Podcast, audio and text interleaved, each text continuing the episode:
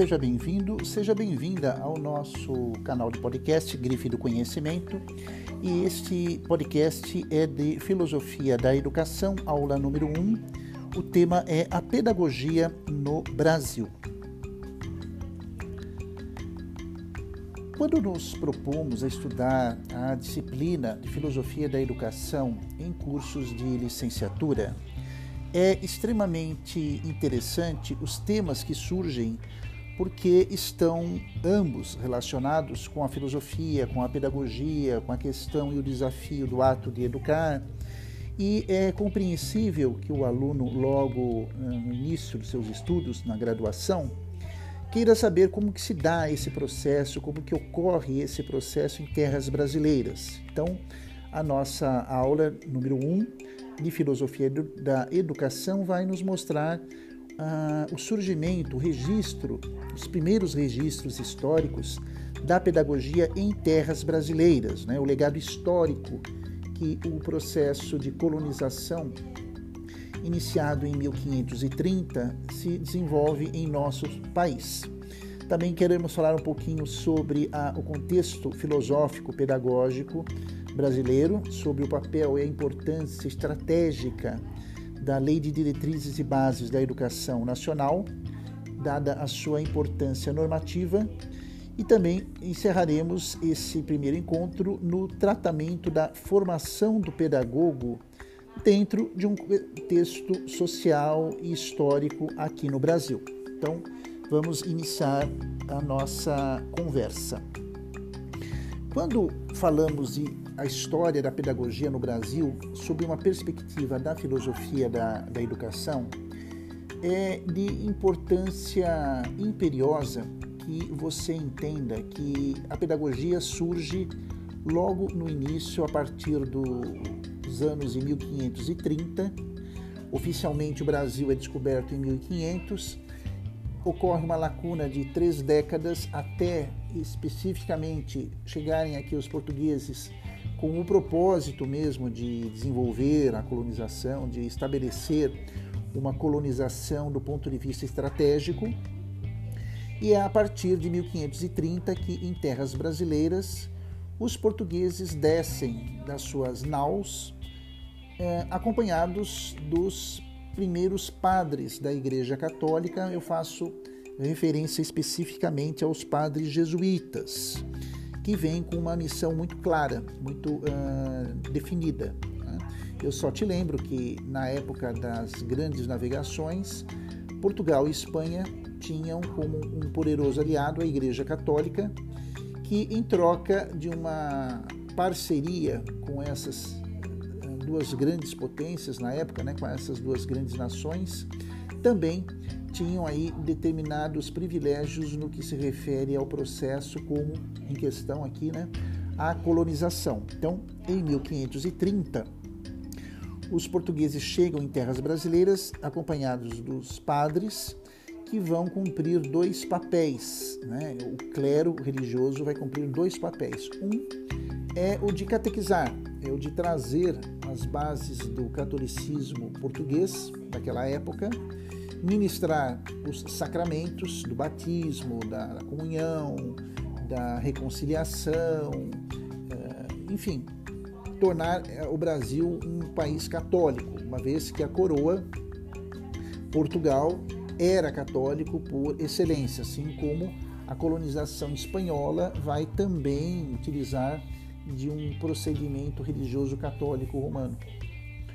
Pois muito bem, é, além da missão religiosa e espiritual dos padres jesuítas, nós vamos ter nele, na figura do padre jesuíta, a missão pedagógica. A primeira, primeira missão pedagógica, qual seja a de ensinar a ler e a escrever. E os jesuítas fizeram um trabalho uh, bastante rico nesse período, é claro, analisando-se todo um contexto de enculturação uh, eles encontram um público, um universo, uma outra nação diferente da portuguesa e estabelecem um vínculo eh, educacional além do vínculo religioso com os uh, indígenas, da, as diversas nações indígenas. Né? Não podemos falar em apenas uma, mas sim diversas. Então, a história da pedagogia no Brasil tem o seu legado histórico, logo no início vinculado à Igreja Católica e vai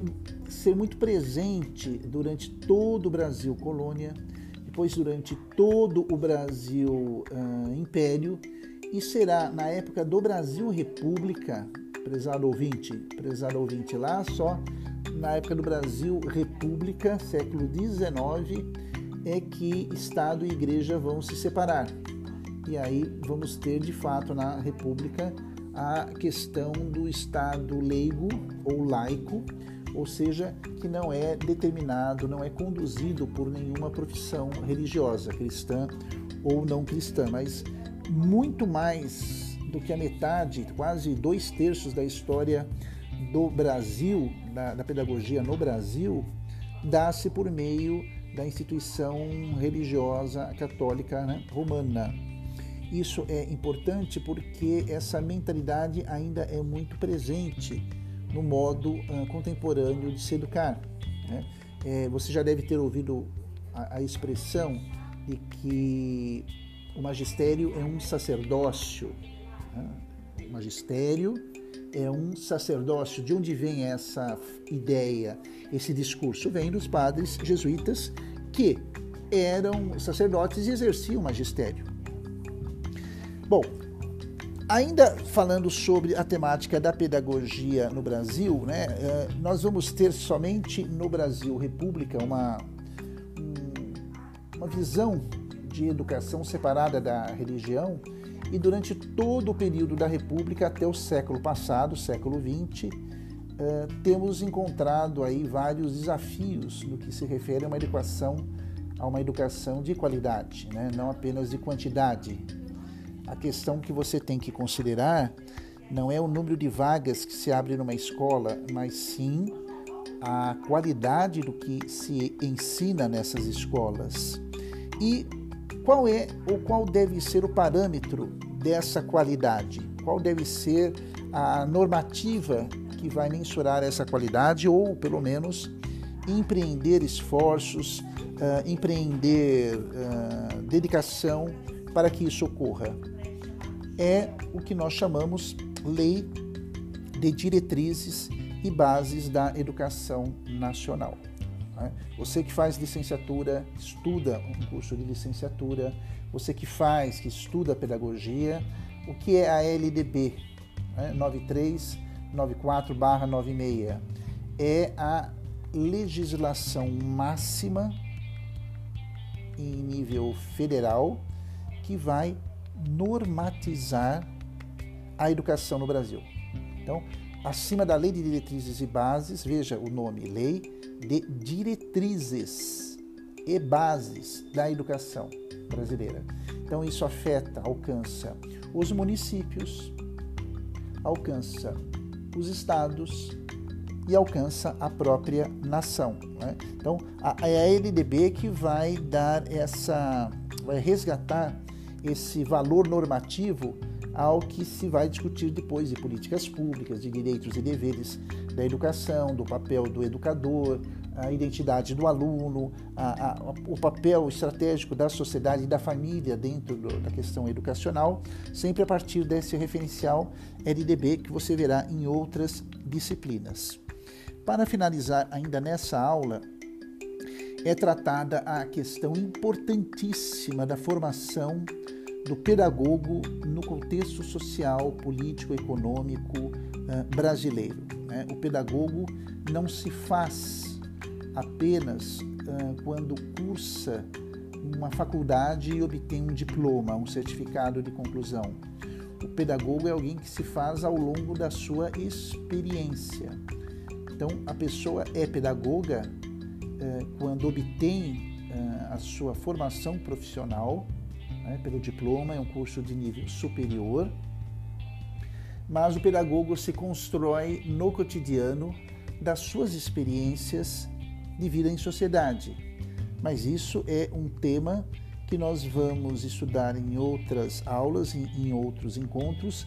Oportunidade essa em que eu falarei também, em especial, do papel da filosofia, da educação na área pedagógica. Um grande abraço e até a próxima oportunidade.